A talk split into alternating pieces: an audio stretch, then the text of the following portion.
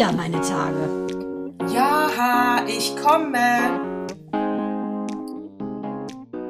Herzlich willkommen zu Zyklus 23 am 23. Mai. Das ist doch wohl mal ein gutes Zeichen. Hallo Mandana. Hallo liebe Natascha. Ich sehe ja gerne Zeichen, aber da muss ich sagen, ist es selbst für mich ersichtlich. 23 und 23, krumme Zahlen liebe ich sowieso. Gab ja mal einen ganz coolen Film, 23, mit so einem Hacker. Also ich bin guter Dinge. Ich bin auch guter Dinge und zwar, äh, ich warte ja sehnsüchtig auf diesen neuen James Bond-Film. Ne? Ey, der ist ja vor Corona, äh, vor Corona ist er eigentlich schon abgedreht. Äh, warte, lass mich kurz überlegen. Ich glaube, äh, da war ein Regiewechsel, äh, Oktober 2019, deswegen hat es sich nochmal verschoben. Dann kam im April, sollte er starten, dann kam Corona, das haben sie jetzt nochmal 5000 Mal verschoben. Jetzt angeblich im Oktober 21, äh, drücken wir mal die Daumen, ich glaube es erst, wenn er läuft. Aber Nokia hat sich ja schon beschwert, weil ja alle Endgeräte, die da zu sehen sind, überhaupt nicht mehr zeitgemäß sind. das ist auch irgendwann überlegt, weil du bläst da Millionen rein am Product ja. Placement und da ist ein Product leider, äh, leider, leider Alt. zu spät geplaced. Genau, ist überholt. Es ist wie so ein Apple 11 und du hast schon Apple 13. Das ist übel. Aber es ist die Frage, ob die so eine, ob die so eine, äh, die Kohle zurückkriegen? Oh, gute Frage, glaube ich nicht. Äh, äh, lustig wäre es, wenn äh, in der Anfangsszene Daniel Craig direkt so ein Telefon mit Wählscheibe hat. Ja, da, dann würde ich sagen, sind sie quasi in den Zeiten von Sean Connery. Mir auch angenehm, muss ich sagen. in Orange.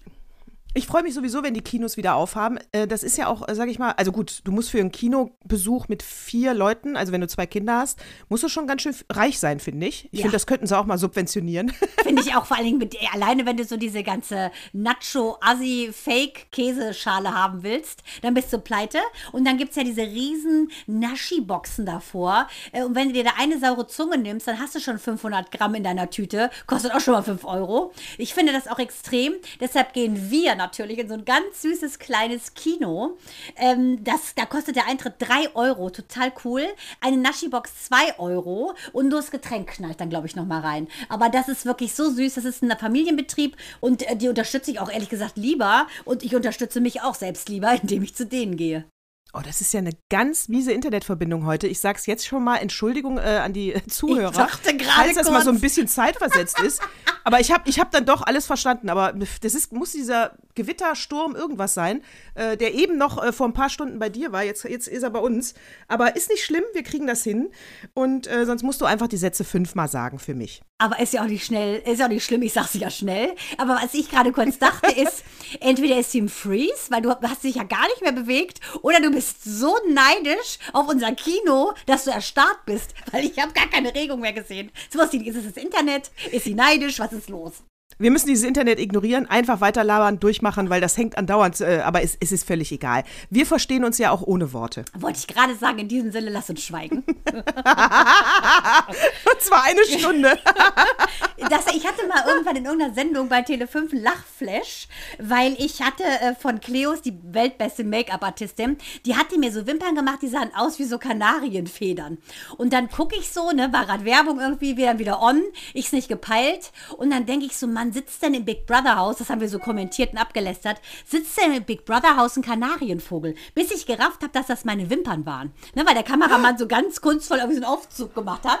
Und da musste ich so geiern, sieben Minuten. Ich sage dir, wir haben immer unter Ausschluss der Öffentlichkeit gesendet. Tele5 hat halt nicht die Quoten. Nachtfalke hieß das Format. Äh, dass wir den höchsten Peak ever hatten. Nur weil ich wirklich fast mich übergebend über den Tisch Lachflash hatte und Schwede mein Sidekick auch. Also das ist manchmal gar nicht schlecht. Und ich habe mal gehört, dass Stefan Raab wohl bei seinem ähm, ersten Casting oder überhaupt das erste Casting für Viva, da wollte der wohl nur so ein Musiktape oder so abgeben und dann sollte der gecastet werden, hat nichts gesagt und hat zack eine Sendung gekriegt. Kennst du die Geschichte? Gesagt? Ja, ich weiß auf jeden Fall, dass er ein Demoband gemacht hat äh, für, der hat ja ganz am Anfang so Jingles gemacht für Arno Haarmoden. Bei uns bleibt das Ohrläppchen dran und so ein Scheiß. und und äh, ja, aber ich weiß, dass er Demobänder auf jeden Fall, der hat sich immer die Namen von, den, von der Chefetage besorgt und ist dann da, hat sich da einfach durchgefragt. Der hat nicht groß nach einem Termin. Also der hat sein Ding da von Anfang an irgendwie durchgezogen. Ja, und der muss ja. einfach geschwiegen haben. Und das fanden die mhm. so äh, wirklich so imponierend, dass sie sagten, ey, das ist ein cooler Typ, der sitzt das hier eiskalt aus, dem geben wir die Sendung. Hat sich ja gelohnt. In diesem Sinne, Natascha, also falls wir äh, weiter schweigen sollten, eventuell wird es was mit uns beiden. Man kann nie wissen. Ja gut, wir haben dieses prägnante Kinn nicht, ne? Hm. Ja, uns fehlt ja einiges, aber gut. Dafür haben wir auch viel. Aber gut. Wir haben auch viel andere Sachen, aber gut. Wir haben viele andere Sachen. Wir, haben, viel, Dingen wir haben Themen, viele. Ne? Wir haben Themen, wir, haben wir haben Inhalt, wir haben Content, also von daher bitte schieß los. Was, was hat dich diese Woche bewegt? Meine Tage waren bei dir wie? Also die letzten Tage ähm, bewegt hat mich die Meldung, ähm, die hatte ich auch schon bei Instagram gepostet und es gab relativ viele Likes, äh, dass, ähm, ich glaube, das war in Schweden und in Neuseeland, äh, dass die da Altersheime mit Waisenheimen fusionieren, also direkt nebeneinander bauen. Und das ist im Prinzip eine Win-Win-Situation, weil die äh, Waisenkinder denken, sie haben eine Familie, die Opas und die Omas lesen Geschichten vor und die Opas und die Omas im Waisenheim haben eben auch Ablenkung, Besuch, haben was zu tun und da profitieren beide Seiten von. Und das muss ich sagen, also da habe ich mich fast geärgert, dass man nicht schon früher drauf gekommen ist. Gut, aber ist auch wieder klar, dass das Neuseeland macht. Die sind ja ganz weit vorne, weil sie natürlich eine Präsidentin haben, Natascha, deren Namen du so aussprichst, wie, würde ich Äh, wie, sagen, äh, Schokolade auf dem Mund zerschmilzt. Ein Glück habe ich ihn gerade drauf. Äh, Jacinda Kate Laurel Arden. Und die ist ja relativ Aber die jung, alte, ne? 40 ist die sie, alte ist, ja, die ist zehn Jahre jünger als wir. Sag mal. Ja gut, es gibt halt auch noch erfolgreichere Frauen, Natascha. Das soll's geben. Die hat bestimmt keine Kinder. Die hat, die hat bestimmt keine Kinder so. Das haben wir nämlich, Edge Badge. genau, aber Thema, dieses Thema Familie, in dem Kontext ist es ja auch so, dass sich ja da im Prinzip zwei Gruppen treffen, ähm, ja, wie so ein bisschen weise sozusagen, beide verwaist und profitieren voneinander, weil heutzutage sind die Menschen ja, werden ja so alt, dass parallel quasi vier Generationen leben. Und wenn du dann aber alleine im Altersheim bist, entweder hast du dann nicht dieses Glück, mehrere Generationen erschaffen zu haben, oder du bist zerstritten, ist ja heute auch ein großes Thema. Äh, heute Familie ist ja so ein bisschen unser, würde ich sagen, Oberthema äh, in dieser Woche gewesen. Von daher muss ich sagen, ist das ja etwas, wo sich die Leute oder die Kinder und die äh, Grannies und Granddads freiwillig treffen. Ne? Familie ist ja eigentlich etwas, was dir passiert. Das ist ja die einzige Beziehung, die du, wenn du es nicht spirituell siehst, nicht bewusst eingehst. Ja, das hast du recht. Und dieses Freiwilligtreffen, also ich meine, die vereinsamen ja schon, wenn die äh, Opas und Omas im Altersheim ja, abgeschoben will ich das jetzt nicht nennen, weil manche gehen ja auch freiwillig rein und wollen das. Aber zum Beispiel, das mit dem Waisenheim war jetzt schon ein guter Schachzug. Aber ich würde zum Beispiel auch immer in dieses Altersheim unten ein echt, ein richtig gutes Restaurant reinmachen. Weil, weißt du, wenn du deine Oma und Opa besuchst, die können ja nichts mehr machen. Und dann gehst du dahin, äh, entweder hast du den guten Apfelgitter mit, mit, mit der Sprühsahne, weißt du? Ja. So, Und den Salat ist auch schön. Ja, und dann sitzt du da doof in diesem Zimmer und alles ist ungemütlich und dann isst man diesen Kuchen und, und weil es ungemütlich ist, kommt kein richtiges Gespräch zustande und dann denkst du als Besucher nur, äh, wann ist denn die halbe Stunde rum, dann kann ich endlich wieder gehen. Und das ist alles ja äh, überhaupt nicht äh, zielorientiert. Aber wenn so ein richtig geiles Restaurant unten drin wäre, dann könnte man immer sagen, Sonntagmittag, Opa, der eine lädt den anderen ein, mal so, mal so, dann geht man schön essen, man hat eine richtig gute Zeit. Und also ich bin auch noch für richtig gute Restaurants in Altersheime. Ja, finde ich auch gut. Vor allen Dingen, also was ich auch gut finde, ist, man kann ja auch von der Erfahrung nochmal äh, partizipieren. Weil gerade auch die Älteren äh, können ja, haben ja so coole alte Rezepte, leckere Sachen, ne, die sie eventuell teilweise nicht mehr selber zubereiten können, ähm, weil sie krank sind oder die Gelenke ein bisschen steif sind, aber dann anzulernen, dieses Wissen, was sie haben, weiterzutragen, ne, auch diese geheimen Rezepte weiterzutragen. Das ist so ein gegenseitiges Befruchten, weil ähm, niemand sagt doch jeder, oh, der Apfelkuchen schmeckt wie bei meiner Oma. Das ist ja das, was man will. Man möchte ja etwas verbunden haben mit Essen, was so, so ein Wohlgefühl entwickeln lässt. Und damit, jeder Mensch muss sich ja irgendwie gebraucht fühlen. Und ich glaube, für die älteren Herrschaften wäre das ganz schön, ähm, wenn sie neben diesen äh, Handwerkssachen, die sie früher gelernt haben oder ihren Skills, ne, früher war es ja nun mal auch so, dass eine Frau eine Frau war, kleine Hände, damit sie besser eine Ecke putzen kann. Und damit das im Prinzip KKK, ne, damit das eben nicht, nicht der Kokosklein, keine Sorge, damit das eben nicht, sagen wir mal, so ein Negativstigma ist, sondern etwas, wo sie äh, die Zukunft noch mit schön gestalten können, wäre das doch einfach auch toll, wenn die sich so befruchten würden. Absolut. Aber mit dem KKK, das ärgert mich ja auch immer noch, auch bei Corona, dass äh, es immer jetzt wieder heißt, an den Frauen ist, äh, ist die Mehrbelastung auch zu erkennen, weil wir jetzt Corona hatten mit dem Homeoffice und die Frauen Mehrbelastung, Mehrbelastung. Da frage ich mich immer, wann Wann hört das endlich auf und was soll man eigentlich machen? Also weißt du, du lebst in einer Beziehung und also oder die Frauen sind so doof und reißen auch alles an sich. Es kann ja auch sein, dass die selber sich nicht mal einen Schritt zurücknehmen. Ich, ich kenne das von mir, äh, dass ich ja immer lieber selber aufräume, weil es dann so ordentlich ist, wie ich das gerne hätte. Ja, ich finde das auch vielleicht sehr ist das so ein- schwierig. ja. Ja, denke ich auch. Also teilweise selbst gemacht, aber ich glaube, teilweise ist es auch einfach so, äh, dass die Männer zu schnell an der Grenze sind. Weißt du, die sind dann schon genervt, wenn das Kind zweimal nörgelt. Wir gehen erst steil beim hundertsten Mal so ungefähr. Ich glaube, das ist schon ein Unterschied, weil wir das eher gewöhnt sind, viel mehr mit den Kindern zusammen sind und dass die Männer einfach ähm, grundsätzlich nicht ganz so stressresistent sind, was das Privatleben betrifft. Und das finde ich ist auch ganz interessant, diese Streitereien unter Corona, wenn man jetzt sagt, Familienprobleme entstehen, ne? das ist ja keine Seltenheit, aber gerade auch unter Corona ähm, waren ja leider die Frauenhäuser voller denn je. Es gab mehr häusliche Gewalt und genau das ist das Problem, glaube ich. Wann beginnt denn eine Familie sich zu streiten? Ne? Äh, Wenn das Kind das Zimmer nicht aufräumt, du genervt bist, wenn dein Mann die Socken liegen lässt, das sind ja noch, würde ich sagen, so die kleinen, äh, die little, little Flames, die dann irgendwo aufgehen. Aber das wird dann, denke ich, ja, wenn das zu lange ist und du so genervt bist, weil ähm, alles an dir, an dir klebt, das kann zum richtigen Schwelbrand werden. Ja, und ich glaube, man fängt dann schneller an zu streiten und die Nerven liegen schneller blank, äh, wenn, sage ich mal, eine Existenz bedroht ist, wenn der Job schwieriger ist, wenn das Gehalt nicht reinkommt, wenn man nicht weiß, was morgen ist. Das muss jetzt nicht alles immer äh, f- ganz extrem sein, also es reichen auch schon wenige Alltagsprobleme. Und ich denke, dass bei Corona natürlich mit Kurzarbeit, mit äh, die ganzen Köche, die keinen Job haben, die gucken, wie es geht, die ganzen Künstler, ja, also da denke ich schon, dass du manchmal eine kurze Zündschnur hast, wenn du dann noch äh, mit den Kindern spielen sollst, Homeschooling machen sollst. Also das kann ich mir schon vorstellen. Und äh, ja, also da muss man, das kann ich mir, das ist äh, keine leichte Situation gewesen. Also Ja, aber- definitiv nicht. Aber ich glaube, das ist ja allgemein so, ne? Weil, ähm, also dieses nach dem Motto äh, Familie, Fluch und Segen zugleich, warum kommt es denn eigentlich zu Streitereien? Das ist ja meistens, weil irgendwelche Interessen aufeinanderstoßen. Mhm. Die Eltern haben sonst eventuell einen Ehekonflikt. Dann hat das gar nichts mit den Kindern zu tun, sondern die waren schon vor einer Extremsituation, haben die sich auseinandergelebt. Und das zeigt einfach noch viel klarer, was nicht stimmt. Also die Missstände. Oder die Großeltern mischen sich in die Kindererziehung, was auch voll abnervt. Weißt du, wenn deine Schwiegermutter immer meint, äh, du musst halt die Erbsensuppe mit einer fetten Wurst machen, obwohl du gar keine magst. weißt du?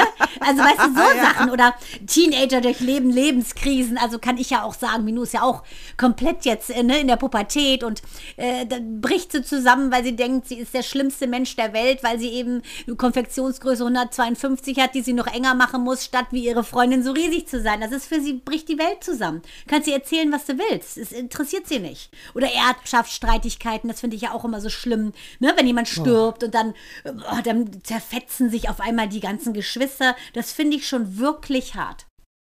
Ja, kann ich auch überhaupt nicht nachvollziehen. Also es wird, aber da haben wir auch etliche äh, Eltern in unserem äh, Freundes-, Bekannten- und erweiterten Bekanntenkreis.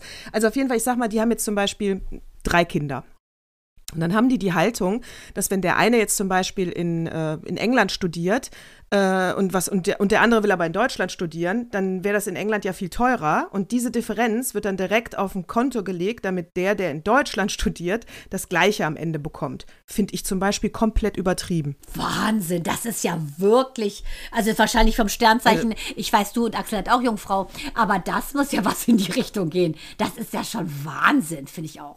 Aber ja, vor allen Dingen, weißt du, ich habe jetzt mein Geld, ja, das verdiene ich. Das heißt, es, äh, da unterstütze ich beide Kinder mit der Ausbildung, mit, mit allem, äh, wie ich es kann. Ja, so wird es verteilt. Und wenn der eine mehr und der andere weniger kriegt, weil der eine da und da die Ausbildung macht, dann ist das so. Und wenn ich sterbe, kriegen beide 50-50. Aber zu Lebzeiten rechne ich doch nicht auf mit dem einen, weil ich in der, äh, im Imbiss und mit dem anderen im Restaurant und jetzt muss ich äh, 36,50 Euro auf ein Konto legen, damit es sich wieder ausgleicht. Das finde ich Nee, zu das blöd. ist, ja, muss ich auch sagen, das finde ich, also ist mir genauso ein Riddle wie Eltern, die nehmen, die nehmen äh, von ihren Eltern, von ihren Kindern, lassen die sich Miete zahlen. Ist für mich auch ehrlich gesagt völlig fremd. Aber das scheint auch so ein bisschen kulturelle Geschichte zu sein, ne? Wie empfinde ich Familie, ne? Wobei man mal ganz klar sagen muss, um wieder ein bisschen geschichtlich zu werden, das lateinische Wort Familie ne, heißt eigentlich Gesinde oder Gesamtheit der Dienerschaft. Also wenn man sich überlegt, wo der Kern dieses Wortes eigentlich herkommt, ne, Famulus, äh, ne, und da im Prinzip, das finde ich schon hart, Diener ist das eigentlich. Und der Ursprung, ähm, der ähm, geht eigentlich darauf zurück, dass der Mann sozusagen die äh, Fäden und die Geschicke in der Hand hatte. Der durfte bestimmen über Ehefrau, über Enkel, über Sklaven, Freigelassene, über Vieh Hierarchie. Verstehst du, es hat nichts mit Pater und Vater zu tun, sondern das kommt eher daher, dass die Schöpferkraft äh, diesem männlichen Wesen zugesprochen wurde. Und die, wo du sagst, Ges Familie, Diener, Gesinde, ja, super. Fühlst weil, du dich äh, irgendwie, fühlst du dich angesprochen, ne? Fühle ich mir absolut angesprochen. In, in, in, unter diesem Aspekt hätte ich natürlich viel mehr Kinder kriegen müssen. äh, ja, richtig. Aber mein, mein Vater hat ja noch elf Geschwister, oder hatte, er ist ja schon verstorben, äh, noch elf Geschwister, leben auch nicht mehr alle. Und die, ähm, naja, und in Syrien ist es so, weil die ja keine, deswegen kriegen die nämlich auch so viele Kinder, nicht weil die so kinderlieb sind, die Syrer, sind sie natürlich auch, aber das hat damit nichts zu tun, sondern weil die haben ja kein Rentensystem und die Kinder sind nachher verpflichtet, den Eltern finanziell zu helfen. Das heißt, je mehr Kinder du hast, umso besser geht es dir im Alter. Ja, das ist so. Genau, also passt deswegen, das schon, ja. Ja, also passt das schon. Das wäre nämlich dann auch dieses äh, Gesinde, Zuarbeiten, Helfen, das passt. Genau, also weil wir, wir verbinden das ja eigentlich mit der, mit der Verwandtschaftsbeziehung, ne? Wir denken so, Kernfamily ist entweder Vater, Mutter, Kind oder Mutter, Mutter, Kind oder Vater, Vater, Kind oder divers, divers Kind. Man muss ja alles mittlerweile. Man muss alles benennen. Weißt, es gibt alles, auch keine alles, Muttermilch mehr, sondern Menschenmilch. Das fand ich auch so geil. Auf jeden Fall, ähm, man muss jetzt alles äh, so ein bisschen überdenken. Und ähm, deshalb finde ich das schon ganz spannend, äh, dass der Kern ja wiederum darum liegt, in diesem übersteigerten Darstellen des Vaters und dem wurde früher im Prinzip übernatürliche Kräfte zugesprochen. Also dieses Fortpflanzen hat nichts damit zu tun in der Antike, äh, dass man sagt, ja äh, klar, die Mutter ist sozusagen fruchtbar, der Mann muss den Samen dazu geben, also so ein Win-Win oder so ein Teil-Teil, sondern es ist eine ganz klare Sache, der Mann ist so, sozusagen der Übergott. Und das, glaube ich, birgt ja schon eine riesen, riesengroße ja, Angriffsfläche für Zwist innerhalb dieser Clans. Äh, auf jeden Fall, und da war ja auch dieser Zeitartikel, das ist aber nicht der Opa, hat es mir in den Flur gelegt, über ähm, äh, dieser Zeit, er kommt auch, glaube ich, erst nächste Woche, über Empfängnisverhütung, dass so viele Frauen sich jetzt aufregen, dass bei der männlichen Empfängnisverhütung zu wenig äh, geforscht wurde, weil dann hätte man natürlich auch längst schon eine Pille. Und äh, die haben sich dann lustigerweise, ist wieder was für dich, glaube ich, über das Wort lustig gemacht, weil ja. es Empfängnisverhütung ja. ist, weißt du? Wer empfängt äh, denn? Das heißt, Genau. Und das heißt, aber wenn jetzt die Pille für, der, für, den, für den Mann rauskommt, dann das muss die ja Anti, Anti-Spritzpille heißen. ja, das war dem wahrscheinlich zu vulgär. Aber das, das ist wahrscheinlich eine katholische Firma, die das machen wollte. Und die haben Oder Anti-Wix-Pille. Anti, Anti ja, aber ich denke, da, daran wird es liegen. Es ist ihnen zu hart wahrscheinlich. Es ist ihnen zu hart in dem Kontext. Aber genau das ist ja so ein bisschen auch das Problem, ne? dass man sagt, empfangen, ne? Äh, die denken immer so, okay, was ist denn besser, das Spreaden oder das Empfangen? Also ohne das eine funktioniert das andere ja auch nicht. Und äh, ich sage dir eins, warum äh, ist das eigentlich überhaupt so gekommen? 92 habe ich schon, als ich Praktikum gemacht habe im Wuppertal beim Radio, da habe ich schon einen Bericht gemacht über unser Planet verweiblicht. Ich glaube, das habe ich auch schon mal erzählt. Ich erzähle öfter mal irgendwas äh, schon mal noch Ich mal kenn's noch nicht. Ich, ich kenn's noch nicht. Ja, ich kenn's noch nicht. Du kennst es nicht gut, dann knall ich's raus. Auf jeden Fall ist es ja so, aufgrund dieser hohen Östrogenausschüttung, die wir ja alle, weil die meisten Frauen nehmen nun mal die Pille, durchs Pipi machen, ge, äh, geht ja alles quasi ins Grundwasser, die Östrogene. Dadurch, das nehmen natürlich die Männer irgendwann wieder auf, dadurch verweiblichen sozusagen die, die Spermien. Und wenn du dir anguckst, die Tendenz der Männer, die impotent sind, ist das eine frappierend ansteigende Kurve. Wie viele ähm, Familien werden keine, weil der Mann im Prinzip unfruchtbar ist. Und das liegt an dieser extremen Ausschüttung von diesen Östrogen der Aufnahme von denen. Das ist also im Prinzip ist die Verhütung dadurch schon doppelt abgesichert, weil die Männer gar nicht mehr zeugen können. Das heißt, je mehr wir pinkeln, umso schneller kriegen Männer Titten. Ja, aber ist das dir aufgefallen? Ich denke mir, meine Güte, so viel Hühnchenfleisch könnt ihr doch gar nicht oh essen. Gott. Dass die Jungs da alle schon, die brauchen einen größeren BH als ich. Ich finde das schlimm. Oder äh, wie viele Fertilitätskliniken boomen, weil einfach die, die Spermien der Männer zu langsam sind. Und die, sie verweiblichen einfach. Das war 92 und jetzt rechne, Natascha. Rechne bitte, das sind ja 30 Jahre. Ja, ich, ich rechne das jetzt nicht nach. Es stimmt, sage ich. Es sind 30 Jahre. Ja, nächstes Jahr, ne? Also richtig. also das finde ich schon echt hart, äh, dass die sich da überhaupt Probleme machen. Und abgesehen davon, dass du ja dem menschlichen Körper den ganzen Tag vorgaukelst, schwanger zu sein, das ist abartig. Abartig. Es ist ja auch belegt, dass die äh, Amerikaner so große Oberweiten haben, weil die so viel Fleisch essen, die mit Hormonen äh, äh, äh, Genau. gespritzt wurden. Und die Also Engländerinnen das- auch, weil die Engländerinnen haben bekanntlich ja, da haben wir ja schon mal, haben wir schon mal drüber gesprochen, den größten Busen ever. Also äh, genau, die essen einfach zu Ja, viel. die essen dieses Hormone. Richtig. Also das ist, äh, die haben seit, seit sie, wenn, sobald sie Fleisch essen können, kriegen die eine Hormontherapie. Ja. Äh, und das, ja. Das ist wirklich Wow. krank. Und da muss man einfach auch mal gucken, finde ich, äh, wo willst du denn da hin? Ne, also hallo. Und äh, immer dieses äh, finde ich ja das ist die Schuld der Frau äh, die hat dich verhütet bla bla bla bla. So ein Blödsinn. Es ist doch nicht immer nur habe ich jetzt auch noch mal einen ganz interessanten Bericht gesehen. Es ist doch nicht Schuld der Frau. Der Mann ist ja entschuldige bitte auch dabei sonst käme es doch gar nicht so weit Absolut. Und äh, da fällt mir die lustige Geschichte ein. Du weißt ja, unser Buddy ist ja ein Rüde. Und, äh, und es ist ja klar, wenn äh, ein Kind gezeugt wird und die sind nicht zusammen, muss der Mann ja Alimente zahlen. Wusstest du, dass das bei Hunden auch Na gilt? klar, wir hatten auch mal einen Hund, der ist auch stiften gegangen, natürlich. Vaterschaftsklage am Hals. Wie, dann, dann kannst du Ja, ist kein Alimente Witz. zahlen für die Welpen. Ja, vor allem, wenn das so ein reinrassiger war und dann kommt dann irgendwie so ein Mischling, da ein bisschen zahlst du aber. Da zahlst du doppelt. Krass, also überall das Gleiche. Ja, das es, fand also, genau. geil. Also ich denke einfach, dass dieses, dieses große Thema, keine Ahnung, Mann, Mann, Frau, Familie, ich, ich fand es ganz spannend zu sehen, ähm, was bedeutet das eigentlich, ne? Familie, ähm, was bedeutet eine Streitigkeit bis dahingehend, dass man den Kontakt abbricht, was ich ja persönlich auch kenne. Und ähm, da das eben keine Seltenheit ist, und, sondern in sehr vielen ähm, Familien passiert, ist das, glaube ich, so, ähm, dass man da einfach jeder so seinen individuellen Weg finden muss, wie du mit so einer Geschichte umgehst. Und ich habe da einen Bericht gesehen äh, von oder gelesen von einer äh, Psychotherapeutin, die ist auch Medizinerin und die heißt Dunja Voss und die berät Eltern, deren Kinder sich sozusagen von denen hab scheiden lassen. Wo die Kinder sich von den Eltern haben scheiden lassen, so rum. Ja. Ha, krass. Ja.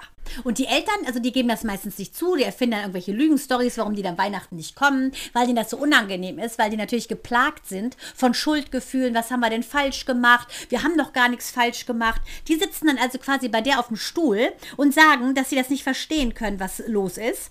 Und ähm, wenn man aber dann die Seite der Kinder hört, die ist komplett anders. Die Kinder erzählen dann, dass die Schläge oder der Liebesentzug, sie wurden weggesperrt, dass die im Prinzip, mh, dass das stattgefunden hat und dass die Eltern das immer abgetan haben mit, ach ja komm, ist doch nur ein, ein Klaps. Und für die Kinder ist es so, dass die sich so peu à peu zurückziehen. Es ist also keine Sache, die über Nacht passiert. Das beginnt als in der frühen Kindheit und zieht sich dann quasi über Jahre. Ich hatte das ja auch mal erzählt, dass ähm, meine Mutter und ich eine sehr schwierige Beziehung hatten und das kann ich total ähm, unterstreichen, dass es so war, dass ich mich wirklich peu à peu zurückgezogen habe, weil ähm, ich emotional überhaupt nicht genährt wurde von ihr. Und das beklagen auch sehr, sehr, sehr viele Kinder, die sich von ihren Eltern trennen, sozusagen. Äh, das passt in der Tat dazu, was ich da gestern äh, gesehen habe. Direkt die, also äh, Prince Harry hat ja mit Oprah zusammen eine neue Doku und äh, ich habe mir die erste Folge angeguckt, äh, auch weil ich ein Prince Harry Fan bin. Toller Typ. So, die erste Folge, das heißt, The Me You Can't See läuft auf Apple oder Netflix? Auf Apple TV. Äh, ich habe nur den Trailer Apple gesehen. TV. Apple TV. Apple, Apple, genau, ist ein Apple TV-Format. Ist ganz, ganz, ganz, ganz toll gemacht, unfassbar ergreifend. Und du siehst auch Bilder aus seiner Kindheit, wie er mit zwölf Jahren hinter dem Sarg der Mutter hergelaufen ist. Und äh, er beschreibt, also er macht seit vier Jahren eine Therapie. Ähm, ich glaube, das ist bevor er also Megan kennengelernt hat, oder? Weißt du das? Ähm, ja, vier- das ist Ist vorher. davor, also, ne? nee, also sie hat ihn sozusagen dazu animiert, zu- in die Therapie zu gehen, weil sie als Amerikanerin, als Amerikaner bist du ja quasi geboren mit irgendeiner anonymen Gruppe. Ne, du bist anonymer Alkoholiker, anonymer äh, Feeder, an- anonymer Ja. Non-Eater, anonymer äh, Make-up-Deliverer. du bist irgendwas. Du wirst geboren und bist in irgendeiner anonymen Gruppe. Gibt es ja einen sehr schönen Film, Fight Club. Und da sieht man ja, wie Meatloaf von der einen Gruppe zur anderen Gruppe, Krebskranke zu, weiß ich nicht, Essgestörten. ne? Edward Norton kämpft sich so durch die ganzen anonymen Gruppen. Und sie war letztendlich maßgebend dafür verantwortlich. So, und er beschreibt, äh, wie seine Kindheit war, wie er das erlebt hat, dass er gelernt hat, äh, über das Trauma, seine Mutter verloren zu haben und hinter die, und dass das so in der Öffentlichkeit war, äh, mit dem Trauma mit Schweigen umzugehen. Er hatte für sich entschieden, ich rede darüber nicht. Das ist natürlich, sagt er, auch Teil äh, des Konzepts dieser äh, Königsfamilie. Und ähm, aber du merktest, also wie, die haben dann noch zwei andere Prominente, einen Koch und ähm, ach, schieß mich tot. Und der hat, also er hat aber so er wirkte so gelöst, äh, dass du gemerkt hast, die Therapie bringt was und das äh, darüber reden bringt was, dass mich das sehr gefreut hat. Äh, also du musst jetzt natürlich, ist jetzt nicht der Rat, da andauernd in der Öffentlichkeit dein Innerstes nach außen zu kehren. Ne? Ich glaube, das hat er auch den Weg gewählt, weil er eh schon in der Öffentlichkeit steht und weil sowieso die ganze Welt die Geschichte kennt. Aber, äh, aber auch, du kannst ja auch im Kleinen darüber reden. Ne? Also du musst nicht immer gleich dieses große Kino haben, aber Hauptsache, du redest drüber.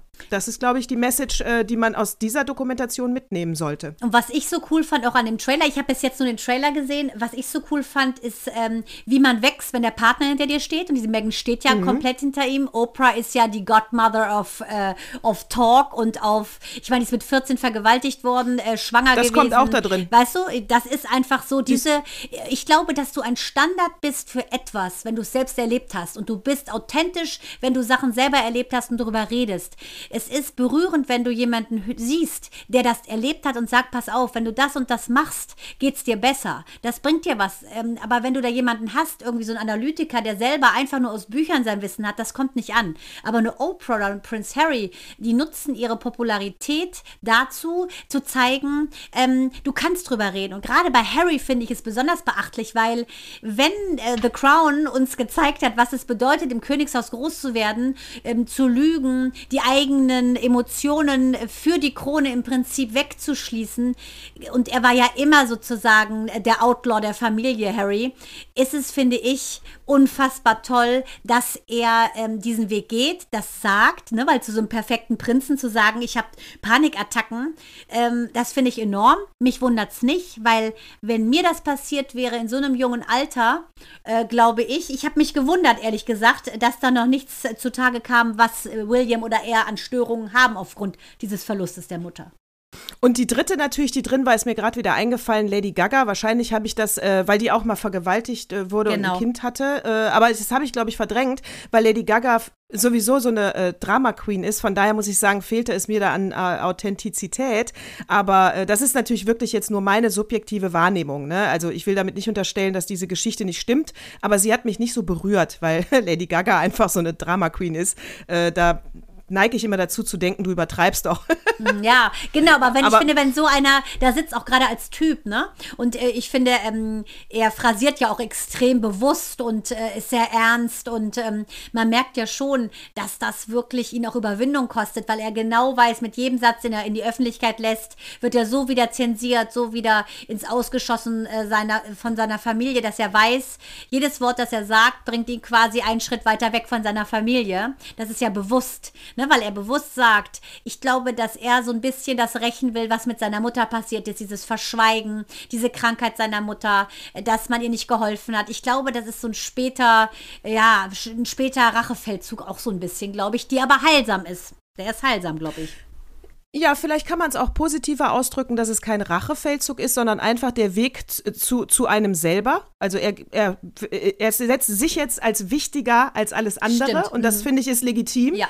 Und äh, ganz rührend ist auch, wie er dann da am Strand, oh, krieg Gänsehaut, am, äh, äh am Strand entlang geht und halt dann diese Worte sagt, ich glaube, meine Mutter wäre unfassbar stolz auf mich. Ja. Oh, habe ich wirklich Gänsehaut. Aber da siehst du, wie äh, der, äh, ja, wie ja, ein Wahnsinn. Verlust eines Menschen, das trägst du einfach äh, mit dir rum. Und da habe ich auch mal das Zitat gehört, nur ein, äh, ein gebrochenes Herz war ein Herz, was geliebt wurde. Uh, ja, Wahnsinn. Aber, ja. aber so ist es. So aber ist es. Deshalb ist er ja umso toller, ne, als, als Vater und als Mann. Ich meine, der lässt alles hinter sich. Ich meine, es ist leicht zu sagen, ne? Der hat natürlich ist er super weich gefallen, wohnt in der 14 ja. Millionen Villa äh, nebenan mhm. von Oprah. Also das ist ja nun nicht gang und gäbe, ne? Für, für all die Menschen, die mhm. auch mutig sind, die das machen und die nicht so privilegiert sind wie er. Aber nichtsdestotrotz finde ich, macht er was. Und man kann auch hier mal das Positive sehen. Und ich finde es cool, dass er sich dafür ausspricht, ähm, zu sagen, ich habe eine Schwäche und meine Stärke ist darüber zu reden. Und ich habe gestern, äh, Quatsch, ich habe heute eine Petition unterschrieben und äh, weil ich bei Instagram Nora Tschirner folge, die da ja Norma Tschernau oder so ah, heißt, richtig, ganz ja. lustig, ja. Äh, und die, äh, die hatte ja auch Depressionen. Sie ist wohl geheilt oder gut eingestellt, ich weiß nicht, wie man es nennt in der Tat, ähm, hatte aber Depressionen, hat da auch offen drüber gesprochen und hat sich jetzt, macht sich jetzt stark dafür, dass Jens Spahn in diesem Gesundheitsgesetz etwas verändern möchte. Und zwar, dass ähm, die Arten der Depressionen, also sprich, es gibt ja auch Essstörungen, also alles, was eine Therapie braucht, jegliche Krankheit, die eine Therapie braucht, dazu gehört dann auch Depression, sollen in ein Raster eingeteilt werden. Und dann heißt es zum Beispiel, bei Essstörungen kriegst du 18 Stunden äh, Therapie bezahlt. Bei Depression kriegst du 25 Stunden, sage ich jetzt mal. Das steht dann da ganz klar drin. Und sie macht sich stark mit ganz vielen anderen, äh, haben schon sehr, sehr viele unterschrieben, sagt, das ist absolut kontraproduktiv, die Menschen in ein Raster einzuteilen. Die haben eh schon es schwer, den ersten Schritt zur Therapie zu machen. Äh, wollte wollt ich gerade, war genau mein Gedanke, war mein, ja. mein Gedanke gerade, wie schwachsinnig. Du labelst noch eine Krankheit. Ja. Also das gibt's doch nicht. Du, Du labelst eine Krankheit und sagst dem dann auch noch, ah, äh, du bist weniger schlimm als du, weil du bist ja schon nach neun Stunden Therapie fertig und dann auch wieder gesund. Ja, plus diesen Druck, diesen Anspruch, den du an diesen Kranken stellst, dann, weißt du, der ist dann in Stunde acht, sage ich mal, und denkt, okay, jetzt habe ich nur noch eine Stunde. Äh, Fühle ich mich jetzt besser? Ja. Äh, ja, bin ich jetzt gesund? Das ja, ist ja. doch irre. Also, Was äh, kann ich nur sagen, Wahnsinn. Und ähm, von dieser Force, von der ich vorhin erzählt habe, äh, die ist ja, die ist ja selber Psychotherapeutin, begleitet so sozusagen diese ähm, ja, geschiedenen Eltern sozusagen, ähm, weil die selber das äh, gemacht hat. Die hat sich von ihren Eltern getrennt und hatte eine, so eine tolle Analytikerin, die ihr die Zeit gegeben hatte, die sie braucht, um wieder auf ihre Eltern zuzugehen. Da hat die nicht gesagt, in zehn Stunden besitzt du aber wieder bei deinen Eltern beim Frankfurter Kranz. Das ist ja wohl logisch. Und dann hat die daraus so, aus ihrer eigenen Geschichte, hat die im Prinzip, die war erst nur Medizinerin, hat die nochmal ähm, eine Fortbildung dran gehangen, weil sie gesagt hat, das ist wichtig. Die Menschen, jede Seele tickt anders. Ne? Jeder hat auch seine eigene Geschichte, die er mitbringt. Und deshalb musst du den Menschen die Zeit geben zum Heilen, die sie brauchen. Und sie sagt, es ist sehr interessant, dass vor allen Dingen Frauen um die 40 diesen Bruch mit den Eltern wählen. Weil die dann, vor allen Dingen, wenn sie kinderlos sind, weil sie dann so resümieren, was war eigentlich in meinem Leben los? Und da kannst du nicht einfach sagen, du triffst mich jetzt dreimal, danach setzen uns wieder zusammen, weil sie hatte auch mal eine Patientin, die wollte direkt von Anfang an, wollte die sagen, okay, in zehn Stunden möchte ich aber dann wieder zu meinen Eltern geführt werden. Und dann hat es nicht so schnell geklappt, weil die sich nicht so öffnen konnte. Und dann ist während der Therapie ein Elternteil gestorben. So, wie gehst du oh. jetzt damit um? Zack, hast du schon wieder eine neue Tür, durch die du durchgehen musst. Also das kannst du, alles was mit Genesung zu tun hat, kannst du doch nicht Timeline-mäßig unter, unterteilen. Äh, Nee, also er, ich glaube, Jens Spahn denkt da, äh, setzt da die Kriterien von einem gebrochenen Bein an, ja. Da kannst du natürlich ja, genau, genau, sagen, wann der Knochen, aber das ist eine äh, ne Psyche, eine Seele, äh, das ist doch kein gebrochenes Bein. Also das geht ja, einfach nicht. Also totaler Schwachsinn. Und ich finde, ähm, du musst ja auch gucken, wie tief ist einfach auch diese, diese seelische Verwundung, auch bei Depressionen, ne? Du weißt nicht, ist es endogen, von innen heraus, stoffwechseltechnisch eine Disbalance oder ist es exogen, das äußere Einflüsse Einflüsse dich, dich belasten. Du weißt nicht, was ist passiert in der Geschichte. Und ähm, das ist ja das Ding. Im Prinzip rollst du ja meistens als Erwachsener nochmal dein ganzes Leben auf und beginnst nun mal in der Kindheit und guckst, was ist los. Und wenn du dir Leute anguckst, wie Kafka zum Beispiel, der hat ja eine miserable Vater-Sohn-Beziehung. Der hat dem mal einen Brief geschrieben über 103 Seiten und wollte ihm mal sagen, äh, so, ne, wo der Hammer hängt, hat er nie abgeschickt, weil der Vater so ein Assi war. Der hat den immer Hund genannt, der krepieren soll oder Arschloch. Also Kafkas Vater war ein Albtraum. Und äh, Kafkas äh, ganzen Werke basieren eigentlich auf dieser ganzen äh, Antipathie dem Vater gegenüber und dieser nie, äh, nie geschenkten Vaterliebe. Und wenn du so jemanden wie Kafka, ich meine, der ist ja gestorben, als er 40 war, äh, wenn du so einen mal auf, auf einen Sessel gesetzt hättest, ne, äh, da kommst du auch nicht klar mit, weil bei dem war auch nicht klar, ist er schwul, ist er, ist er hetero, was ist mit dem, ne, liegt das an der Vaterbeziehung oder was ist mit ihm? Das dauert, sowas rauszukriegen. Ja, ich glaube, wenn Eltern Kinder ablehnen in der Form, wie du es gerade beschrieben hast, dann raubst du ihnen äh, die Chance auf eine eigene Identität, weil die nie wissen, äh, in welcher Richtung ist es richtig, mich zu entwickeln. Ganz du brauchst ja genau. dafür auch ja, du brauchst ja Zustimmung und Zuspruch. Äh, natürlich sollst du sie mit äh, Zustimmung und Zuspruch heißt nicht, dass du sie in eine Ecke stellst, da sollen sie sich hinentwickeln, sondern einfach immer nur bestärken, der Weg ist richtig. Und dann ändert das Kind vielleicht wieder nach, weiß ich nicht, äh, ne, ne, ändert die Richtung und dann sagen die Eltern wieder, der Weg ist richtig. Wir gehen jetzt natürlich davon aus, wir reden nicht von drogenabhängigen Kindern und und und, sondern von normalen Entwicklungsprozessen. Brauchst du Rückendeckung. Total. Darum geht es ja. Im Prinzip, elterliche Gewalt ist nicht nur Schläge. Das kann genau das bedeuten, was du gerade gesagt hast dass man eben keine eigene Identität entwickeln kann. Und dann sitzt du dann nämlich irgendwann mal, wenn du schon ein paar Dekaden auf dem Buckel hast und denkst, was ist mit mir? Ich sehe keinen Sinn in nichts. Und genau das ist der Punkt. Sehe ich auch so. Und da kannst du nicht sagen, oh, oh hier, Zauberstab, Hokus Pokus, wenn du einen emotionalen Mangel verspürt hast, über Jahre und nie wurde der gestillt oder gesehen, dann, dann ist die Seele einfach krank.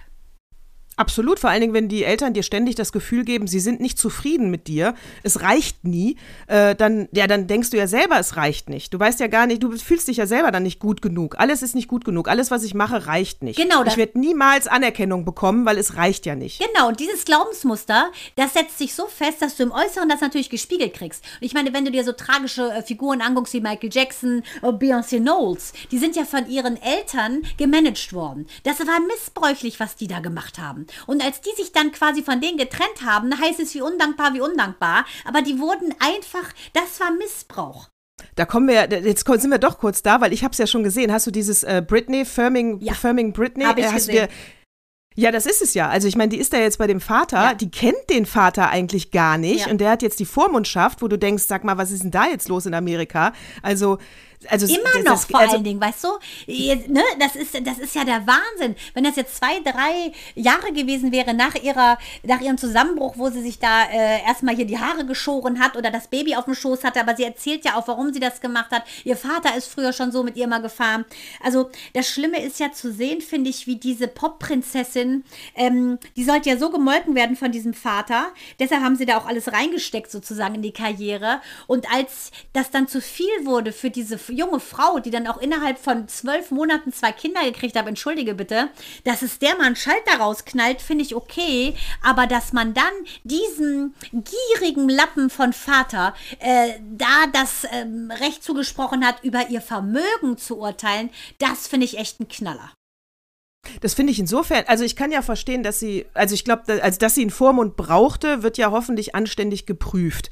Also okay, ja, aber dass du dann einen nimmst, den sie nicht möchte Ja. und den sie kaum kennt, da muss es doch eine andere Bezugsperson gegeben haben, die ihr viel näher ist und viel Natürlich. vertrauter. Verstehe. Ihre versteh Assistentin zum Beispiel, ne? mit der war sie ja auch ganz dicke, aber ich sage dir, da wird es wieder irgendwelche patriarchischen Seilschaften Mhm. gegeben haben und äh, sie kommt ja eher auch echt vom Dorf und ich glaube ganz ehrlich, ähm, das, da ticken die Uhren noch anders, ne? da kannst du noch so modern sein und noch so, sie hat ja erst auch am Anfang, ne, ich bin I'm a virgin, la la, also erst hat sie ja, ne, don't touch me, ich sehe aus wie sexy, aber ich bin gar nicht sexy, weil ich bin eine Jungfrau, also sie hat ja erst Britney so sehr, Bitch kam später. Genau, ja. das Britney kam erst, Bitch Bitch, ne? Genau. Das kam ja, die Bitch kam ja später raus. Und das muss man klar sagen, wenn man sein Mädchen so verheizt, also unfassbar, finde ich. Das ist wirklich, der gehört in den Knast, meiner Meinung nach. Und aber wie süß die Fans von ihr, ne? Free Britney. Ich meine, das ist eine gestandene Hammer. Frau. Ich habe die mal gesehen auf der Bühne vor ach, ewiger Zeit. Wahnsinnig natürlich perfektionistisch, ne? Aber das ist jetzt eine Frau, das ist kein Mädchen mehr, sie ist keine Bitch. She, she's not a virgin nor a bitch. Sie ist einfach eine Frau, eine Mutter von zwei Jungs, die einfach ihr Leben selber jetzt äh, gestalten möchte und kann das nicht. Hast du das Video bekommen, was ich dir bei Instagram, äh, also hast du es dir schon angeguckt? Ich habe dir ein Video geschickt, was ich entdeckt habe, wo sie mit Justin Timberlake äh, tanzt, aber da ist sie zehn Ja, na so. Klar. Die waren ja bei dem Disney Club. Ja, und ich muss Hammer, sagen, ey. was ich so Hat hart die finde, eine Stimme da gehabt Immer mit schon. zehn? Die hat ja, also die, die hat eine, ein unfassbares Organ, das haben die ja auch gesagt. Die ist ja, sind ja quasi mit dem Zug nach New York aus ihrem kleinen Kaff, weil ähm, sie sollte ja im Prinzip von so einer ähm, Agentin mal beurteilt werden, ob überhaupt Potenzial in ihr steckt. Da hat die die gesehen, ist hinten umgeschlagen, weil sie meinte, Potenzial, das Ding ist ja Potenzial auf zwei Beinen. Also ne, mit so einer Röhre. Und was, ähm, Wahnsinn. was ich so äh, krass fand, ist ja auch Justin Timberlake. Ähm, die beiden waren ja in diesem Disney Club und er ist ja meiner Meinung nach der einzige Kinderstar, der keinen Zacken, keinen Zacken äh, schieflaufen hat. Der ist ja komplett normal geblieben. Und der war ja auch so klein. Du meinst mit Skandalen oder was? Ja, oder dass er wie Macaulay Culkin äh, Alkohol- oder drogenabhängig war. Macaulay Culkin übrigens, Kevin allein zu Hause, ist jetzt auch Vater geworden mit knapp 40. Der scheint jetzt sich auch ein bisschen geerdet zu haben. Aber der Äh, Timberlake... hat der sich nicht, äh, äh, hat der, ähm, das wollte ich eben noch sagen, hat der Kevin sich nicht auch von seinen Eltern scheiden lassen? Ja, das war, der nicht das- erste. Der war ja dann mit Michael Das war der Jackson so erste, dicke. ne? Genau, das war der allererste. Ja, ja, ganz genau. Da kann ich mich noch dran erinnern. Und Justin Timberlake ist ja mit der, ich weiß den schon, mit der Braunhaarigen zusammen, Ja, eine ja, himmlische der ist mit Familie. Jessica Biel, genau. Genau, mit Jessica Biel ist der ja zusammen. Und die waren aber Frau. auch mal, glaube ich, äh, ja, süß, ne? Eine himmlische Familie, habe ich Ja, geliebt, ich die Serie. Voll, äh, Oh Gott. Ja, Reverend. so ja, der war so cool, ja. das war so eine heile Welt, ey. Ja, ich hab's mega. geliebt. die kriegst du auch nirgendwo. Ich wollte die immer noch mal gucken von Anfang an. Nirgendwo gibt's die. Aber das Gute ist ja an. Pfingsten, das ist ja wieder die, die ich liebe ja unsere kleine Farm. Da gibt es ja so. XXL-Schleifen davon. Ich gucke alles von Anfang bis zum Ende. Äh, Unsere kleine Farm, Natürlich, guckst du noch mal? Ja, ja. mach ich auch. Ja, mache ich auf jeden Fall auch. Super, super Folge. Äh, sag mal, what moves me most? Ja, äh, oh wollte Gott, ich. Äh, natürlich, ja, weißt du, geht natürlich auch in die Richtung ähm, Familie. Spielst mal einen schönen Jingle von der Nadine Fingerhut, ich krieg Tränen in den Augen. What moved me most? Ach, herrlich, es klingt wunderschön. Liebe, liebe Nadine, herzliche Grüße von uns nochmal. Ähm, das macht es mir natürlich noch umso emotionaler, darauf einzugehen, worum es mir diese Woche ging. Also im Laufe der Woche habe ich mich ja so ein bisschen mit Thema Familie auseinandergesetzt, ähm, habe sehr viel auch mit meinen Schwestern gesprochen und ähm, die Kinder hatten auch so ein paar Sachen. Also es war, gab äh, viele, viele, viele Geschichten zu bereden. Und in diesem Kontext habe ich äh, mir nochmal noch mal ein Buch geschnappt. Ähm, das heißt Ich, Niyut, zehn Jahre alt, geschieden. Und das hat mich ähm, damals, als ich es gelesen habe, da ist Minou gerade geboren, 2008, so bewegt, ähm, als ich ähm, davon gelesen habe und später das Buch dann auch ein Jahr später in den Händen hatte. Da geht es darum, dass ein kleines Mädchen, Achtung, eine Zehnjährige sagt, und ich sage dir, warum mich das so bewegt hat, es ist ein Glückshaus, das Haus, in dem die glücklichsten kleinen Mädchen wohnen. Da, so redet ein Mädchen, ein zehnjähriges Mädchen aus Jemen über eine Schule. Und ähm, weil es ging so ein bisschen auch um das Thema, oh, müssen wir denn zur Schule gehen? Warum muss man das denn? Dann habe ich gesagt, pass auf, es gibt Kinder, die geben alles dafür, in die Schule zu gehen. Ihr nehmt es selbstverständlich. Ihr, ne, ihr habt Glück, ihr werdet damit groß, ihr müsst sogar zur Schule gehen. Und für dieses kleine Mädchen ist es nämlich eigentlich ein Privileg. Denn dieses Mädchen wurde mit zehn Jahren zwangsverheiratet in Jemen von ihrem Vater, ein Vater, Widerlich. der legalerweise zwei, zwei Frauen hatte, 16 Kinder und hat sein zehnjähriges Mädchen für 1100 Euro an einen 22 Jahre älteren Mann verkauft. Also 32 Äh. Jahre war der. Und ähm, zweieinhalb Monate ging diese Ehe. Sie wurde geschlagen, sie wurde vergewaltigt. Und die zweite Frau des Mannes hat zu ihr gesagt, Niyut, du kannst vor Gericht ziehen, denn in Jemen darfst du erst ab 15 verheiratet werden. Dann ist sie losgezogen. Und dann hat sie tatsächlich, ähm, äh, tatsächlich hat sie dann eine, äh, hat sie jemanden gefunden, eine Anwältin, die mit ihr zusammen das durchgefochten hat. Ähm, und äh, die hat einen ganz tollen Richter und ähm, Nasa hieß die Anwältin. Und äh, die hat mit ihr das erwirkt, dass sie geschieden wird. Aber sie musste diesem Mann, diesem Widerling, 500 Euro zahl Dollar zahlen, ähm, weil äh, sie quasi dann geschieden war. Und das Größte, was sie wollte, ist einfach Juristin werden. Dann hat die, ähm, hat eine französische Schriftstellerin äh, vom Figaro arbeitet, die eigentlich, sonst hat die mal für den Figaro gearbeitet, Delphine Minuit, die hat dieses Buch geschrieben über ihre Geschichte. Und ähm, Wahnsinn. 2009 wurde dann bestimmt, dass die Mädchen erst ab 17 zwangsverheiratet werden dürfen. Aber jetzt halte ich fest, jeder hat natürlich gedacht, dass dieses Mädchen durch die Bucheinnahmen wunderbar dann später studieren kann. Ne? Und das war übrigens die letzten Zeilen aus dem Buch, die ich gelesen habe, ne? dass sie meinte, es ist ein Glückshaus. So hat die äh, Schriftstellerin sie verlassen, weil sie dachte, jetzt ist alles gut. Das war es aber nicht. Sie hat zwar noch ein, Ups. zwei Preise abgesahnt ähm, in Amerika, durfte dann schon nicht zum World Woman Award nach Österreich reisen, weil die jemenitische Regierung ihr den Reisepass abgenommen hat und Kinder dürfen nur reisen, wenn die Eltern zustimmen, aber heiraten mit zehn dürfen sie. Es ist unfassbar. Ich kann, äh, da, da schüttle ich wirklich den Kopf über diese.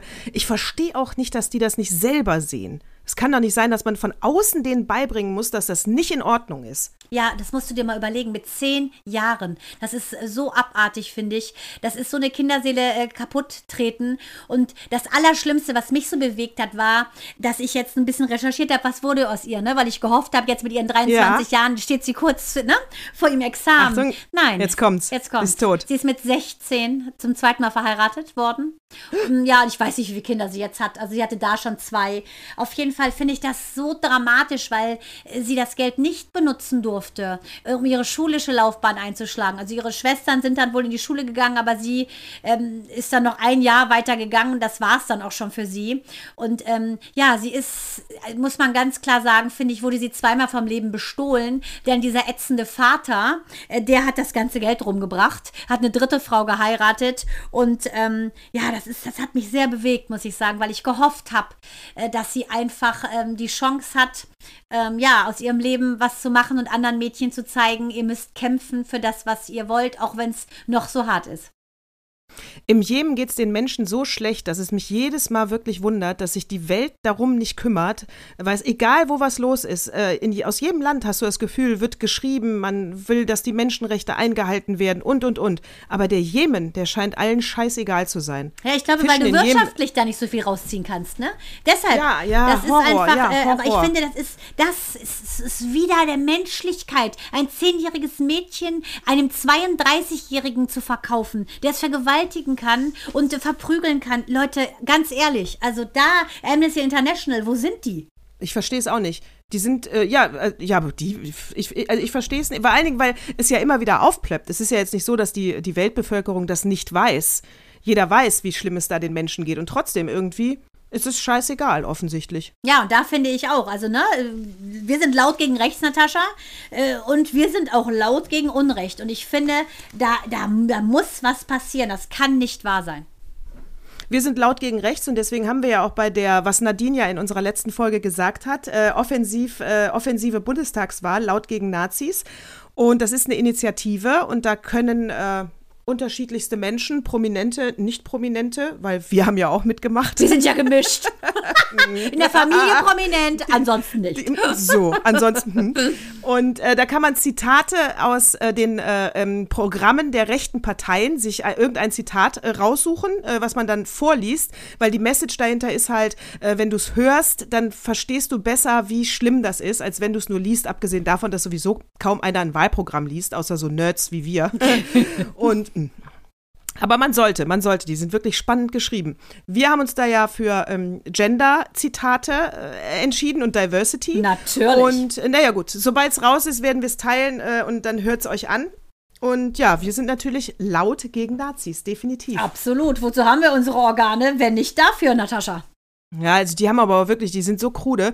Dass, äh, das, äh, weißt du, mit, hast du mit Annalena Baerbock mitbekommen, äh, dass sie zu spät da irgendwie 25.000 Euro hat sie nachgemeldet von Nebeneinkünften? Nee. Und das, da schießen die sich jetzt gerade alle drauf ein. Also sie hat Nebeneinkünfte gehabt, 25.000 Euro. Das ist kein großer Betrag aufs Jahr gesehen. Das sind also für Vorträge, wenn sie die hält oder so. Also alles ganz legal, nur dass du diese Nebeneinkünfte ja melden musst. Mhm. Die sind ja Meldepflicht, muss sie offenlegen. Und das hat sie jetzt nachgemeldet, äh, weil sie es vergessen hat. Ja, oh. Äh, und jetzt die CDU, ne? Jetzt unglaubwürdig, äh, das geht ja gar nicht. Wo die, die ja, auch, wo so die ja auch keine weißt du, Aktenkoffer voller Geld in ihren schönen Kellern sitzen haben, ne? Mhm. Da denke ich jedes Mal an hier äh, das Leben des Brian, ja. weißt du, wer ohne Sünde ist, wirft den, er wirft den ersten Stein. Ist hier irgendeine Frau? Nein, ist hier irgendeine Frau? Voll, nein, nein, nein, nein, nein, nein. nein, nein, nein. Weißt du, Kreuzigungsgruppe bitte hinten anstellen, ein Kreuz, genau. Die, also sehr schoflich von der CDU und auch von der SPD, die machen sich auch gerade darüber lustig, wo ich nur denke, also die, aber gut, wenn sie sonst nichts haben, ja. weißt du, wenn das das Einzige ist, was sie da gerade, dann denke ich, oh mein Gott, euch geht ja echt der Arsch auf Grundeis. Wartet mal ab bis Bundestagswahl Ja, ist. aber genau darum geht's doch, weißt du, das ist doch der, Sch ja. die Schlammbälle fliegen jetzt über Shrek in seinem Sumpf, versuchen sie jetzt irgendwelche Schlammkugeln zu schmeißen und da suchst du und suchst du und suchst du und da werden die irgendwelche Leute Tag und Nacht auf die angesetzt haben. Ich habe nur irgendwo im Internet gesehen, wo die da so äh, der ähm, Annalena Baerbock haben sie so, so Teufelshörnchen draufgesetzt. Äh, klar, jeder versucht jetzt den anderen zu demontieren. Ich meine, eine Partei ist die Demontage in Persona, die AfD. Da brauchst du keine Teufelshörner dran kleben. Das ist der Teufel. Und die AfD, die Weidel, die hat ja gerade, ich habe mich totgelacht, weil das kann er ja nur ätzend finden, äh, hat ja gerade den Lindner, äh, also das Plakat vom Lindner genommen und hat sich äh, bedankt, weil die FDP jetzt ein relativ rechtes Wahlprogramm hat, ja, da gibt es ein paar Stellen, die sind so mit der AfD, ja, und sie hat das Plakat vom Lindner genommen, hat sich bedankt, ähm, da könnte man ja vielleicht dann doch später eine Koalition und das passt ja wunderbar, das wird er, glaube ich, gar nicht gut Moment, finden. du willst mir jetzt nicht erzählen, dass sie jetzt doch straight geworden ist, nachdem sie das gesehen hat. Ja, wahrscheinlich. Ist sie ja, nicht mehr vielleicht. queer? Ist sie nicht mehr? Das ist ja wohl ein Ding. Vielleicht, ja, vielleicht haben die was Wer miteinander. weiß. Also ich denke, für die und die Karriere macht die alles. Da wechselt die sogar die, die, äh, die sagen wir mal, sexuelle Fraktion. Da zieht Und dann passt das aber wieder nicht Bluse aus. gegen ihr, äh, gegen ihr Wahlprogramm. Dann ist die wieder ihres eigenen Wahlprogramms. eigentlich weiß die eigentlich, weiß die eigentlich, dass sie gegen sich selber disst, wenn sie gegen Homosexuelle angehen? Also Nee, die, ich wird- verstehe die wird ja dann ihr. nichts anderes, äh, denke ich, als ein Komovaran adoptieren können. Denn wenn die mit ihrer Geliebten ein Kind will, das darf ja nicht. Laut deren Programm. Du, du, du. Äh, Sie darf in Baden-Württemberg, ist sie äh, unbeliebt. Da haben wir jetzt gehört bei dem Zitat, da sind nur äh, Männer und Frauen eine richtige äh, Struktur, eine Familie. Nur Richtig. Mann und Frau. Genau. Ja, Und die müssen ein Das Herz haben. Und da fällt sie ja doppelt raus. Na gut. gut. Vielleicht, oh gut, vielleicht ist es bei Lesben, vielleicht ist ihre Partnerin ja der Mann. Und deswegen sieht die das so, dass es auch eine Hetero-Beziehung wäre. Ja, aber ich meine, das ist doch eine Schande für alle süßen lesbischen Mütter. Entschuldige bitte. Also da denke ich, uh, wäre das eventuell auch nochmal eine Gegenaktion wert, ne? Weil, also ich habe so viele süße, süße, süße Freundinnen, äh, die natürlich mit Frauen leben, die tollsten Mütter sind. Und dann hat das Kind eben zwei Mütter und die Kinder sind glücklich, Leute. Also, kommt klar. Äh, um äh, alle Menschen wieder äh, am, äh, fast am Ende unserer Folge zu vereinen, zu, zum Armen äh, äh, und zu vereinen. Ach du lieber Gott, sie zieht die Brille auf. Sie zieht die Brille auf, Ladies and Gentlemen. Obacht, sie zieht die Brille auf. Obacht. Und da kann ich nur sagen, der, genau, der Opa hat nämlich was in den Flur gelegt. Das musst du unbedingt mal lesen. Der Opa hat mir schon wieder was in den Flur gelegt. Was hat der Opa mir denn in den Flur gelegt? Ich sage, er hat in den Flur gelegt, ähm, was nur Musik kann. Ein, das Dossier in der Zeit. Sehr schön geschrieben. Und zwar, äh, da hat man äh, an der Schwäbisch Alb in einer Höhle, und zwar Höhlenfels heißt die Höhle, hat man eine. Ähm, eine, einen Stock gefunden und dann hat man, äh, da waren Löcher drin und dann haben die Archäologen gesagt, "Hä? ich glaube, das war eine Flöte. Ja, wollte ich gerade das sagen. ist eine, das ist eine Flöte, die ist, Achtung, 40.000 vor Christus. Nein. Äh, äh, Hammer, oder? Wahnsinn. Abgesehen davon, abgesehen davon, dass du heute auch noch in die Höhle gehen kannst, die haben nämlich die Flöte natürlich analysiert, geröntgt und so weiter, nachgebaut und mit diesen Flöten gibt es dann auch in dieser Höhle Konzerte. Ich muss da unbedingt mal hin. Wahnsinn, toll, ja. Finde ich total geil. So, auf jeden Fall, ähm, äh, dieser Artikel geht aber äh, grundsätzlich um Musik und sagt halt, Musik scheint den Menschen wohl sehr wichtig zu sein. Das vereint auch, äh, kann auch Stress abbauen und, und, und. Und äh, von daher ähm, haben sie, äh, von da, und darum geht der Artikel. Das war nur der Aufhänger, diese Flöte, fand ich unfassbar. Und dann gibt es zum Beispiel, haben sie da beschrieben, von einer Marta González, das war eine äh, Balletttänzerin. Und die, äh, ne, die lebte in Spanien, Balletttänzerin, hatte auch eine Ballettschule, war dann im sehr hohen Alter Demenz, saß über Jahre im Rollstuhl, also betagtes Alter stand in der Zeit.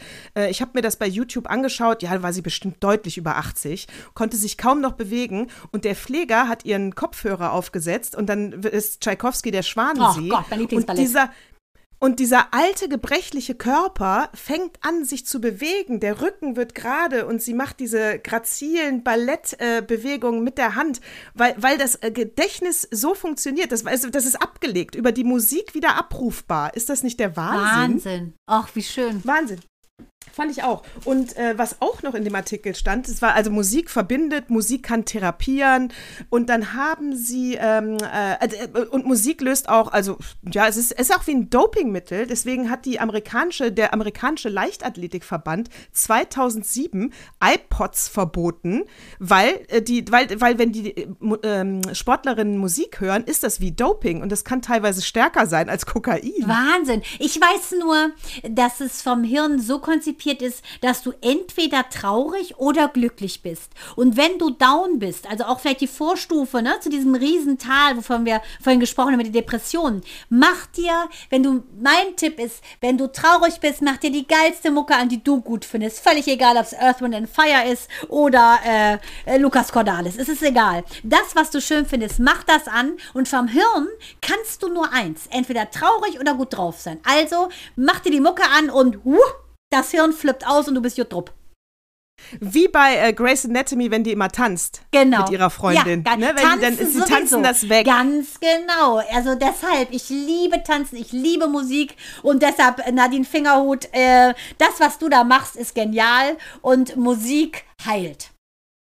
Und äh, ich, da habe ich auch gleich noch eine Frage an dich. Aber abschließend war dann noch, fand ich auch interessant noch, ab der Artikel schließt ab, dass die äh, Forscher an der Universität Harvard, die haben äh, 750 äh, Menschen, äh, also Lieder vorgespielt, 750 Menschen befragt, äh, Menschen befragt in unterschiedlichen Ländern und äh, unterschiedliche äh, Liedstile, ja, Tanzmusik, Wiegenlieder, äh, Liebeslieder. Die Liebeslieder, die haben es nicht über, ähm, die haben keine Übereinstimmung über Kulturgrenzen, haben es nicht geschafft, ja. Die haben dann das in der, äh, in, im Orient abgelehnt, was wir in Europa hören, ja. Aber was es geschafft hat, sind die Tanzlieder und die Wiegenlieder. Und gerade die Wiegenlieder, da sagen die, das wäre wie so ein Archetyp, das wird überall akzeptiert. Toll. Jeder erkennt die Melodie wieder und findet die gut. Und das ist die Urform der Musik, die sagen soll, du bist nicht allein. Oh, gute Ein Nacht. Wiegenlied, süß, ne? Gute Nacht. Ach nee, das ist ja schön. Ja, wunderschön. Oder? Ja. Fand ich auch. Fand ich einen sehr, sehr interessanten und sehr, sehr schönen Artikel. Und genauso wie du gerade gesagt hast. Das heißt, du bist, wenn du schlecht drauf bist, bist du dann so ein Typ, der also, äh, machst du dir dann eher traurige Musik an, um dich nochmal zu suhlen in dieser Trauer oder eher gute Musik, um dich wieder aufzubauen? Also ähm, früher habe ich das gemacht, früher vor 25 Jahren, äh, als ich mal, äh, als irgendwie mit dem Beziehungsschluss war, habe ich den ganzen Tag Take a Bow von Madonna gehört, Rotz und Wasser gehört, Take a Bow, the show is over. Also Tag und Nacht Rotz und Wasser Geil. geheult, bis meine Tränensäcke nicht mehr abzuschwellen waren. Und äh, heutzutage nein. Heutzutage bin ich A, nicht mehr so oft traurig, weil ich, äh, keine Ahnung, B, wahrscheinlich den ganzen Tag Musik höre. Und ähm, ja, ich mache mir Musik an. Ich, ja, ich bin auf jeden Fall auch ein Typ, also da muss ich, ich bin auch immer seltener traurig. Ein Glück. Äh, vielleicht ist es liegt auch daran, dass man immer gleichgültiger wird im Alter. Kann auch sein. Keine Ahnung, ey. Dir ist Das so ist vieles so scheißegal, ey. Vergisst, was war. Warum war ich nochmal traurig? Na, aber wenn ich, aber ich, wenn, wenn, dann bin ich eher der Typ, auch wenn ich dann traurig bin, dann mache ich nochmal richtig Ja, traurige richtig Musik an, Mucke. dann suhl ich mich da Ach so, drin ja? und dann heul ich, ja, voll. Und dann heul ich, was das Zeug hält. Ich glaube, äh, du musst die Trauer ausleben. Ich bin der Typ, der das dann auch auslebt, mit, meistens mit mir alleine. Ich bin dann Natürlich, alleine. ja. Aber so, und dann ist der, und am nächsten Morgen geht ja die Sonne auch wieder auf. Dann ist auch wieder gut. Aber wenn ich traurig bin, dann drücke ich das nicht weg, in der Tat. Also ich bin dann traurig und das kann ich dann auch nicht ändern. Und dann gib ihr, ne? Ja, Ein ja. trauriger Text nach dem anderen. Und Genau. The show is over. Wir haben jetzt nämlich vier Schritte zu dir gesehen, wie nur Mael und ich. Ganz trauriges Teenager-Geschichtchen.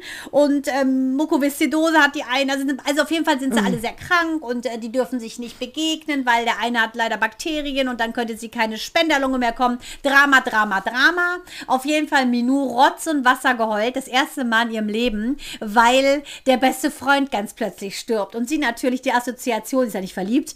Mann, wenn meine beste Freundin stirbt. Es war so herzzerreißend. Und sie guckte uns nur an. Habt ihr denn keine Gefühle? Habt ihr keine Gefühle? Und wir so, doch, aber wir haben damit gerechnet. Wir sind nur froh, dass der Typ nicht gestorben ist.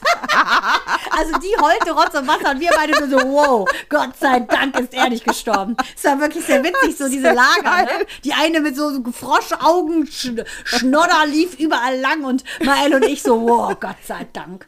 Das war auch witzig. ja, so ist jeder empfindet da anders. Oh Mann. Ich wollte noch sagen, uns gibt es ja jetzt bei Audio Now. Ja, wunderbar. Das heißt, jetzt hat, keiner, jetzt hat keiner mehr eine Ausrede. Wirklich auf jeder Plattform kann man uns hören. Und wer dann immer noch sagt, ich äh, kann mit diesen ganzen Apps nicht und Spotify nicht und dieser und das ist mir alles zu viel, da sage ich auch immer noch mal, wir haben ja auch eine Blogseite von Podigy. Dieser Link ist bei Instagram äh, direkt in unserem Link drin. Also einfach nur anklicken und alle Folgen kann man sich da anhören. Bitte das Abonnieren nicht vergessen und natürlich das Weitertratschen. Nur übers Weitertratschen können wir wachsen. Hier ist ja das Geschwätz war was Positives, Natascha. Das, das Definitiv, geschwätzige Weib wie die Xantippe von Sokrates, die Frau. Hier ist es gut, Leute. Ja, tratschen, tratschen, tratschen, meine Tage, super, super, abonnieren, abonnieren. Genau. So, dann würde ich sagen, sind wir am Ende dieser Woche angekommen. Aber ich bin gespannt, was die von. neue bringt. Ich bin sehr, sehr glücklich, dass es Noah in Israel sehr, sehr gut geht. Und sie geht wieder sie geht zur Schule ganz normal. Also da scheinen sich Gott sei Dank die Wogen geglättet zu haben. Ich bin ganz dankbar, dass sie gesund ist. Und in diesem Sinne, ich liebe dich, mein Schatz. Und ich bin ganz stolz, wie du das geschafft hast. Und ja, ich kann nur hoffen, Israel, dass ihr euch einfach irgendwann mal die Hände reicht und eure Religion Religion sein lasst und erkennt, dass ihr beides Menschen seid.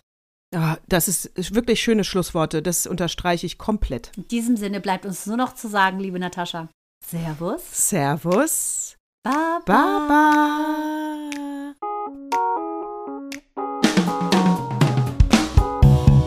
Ba.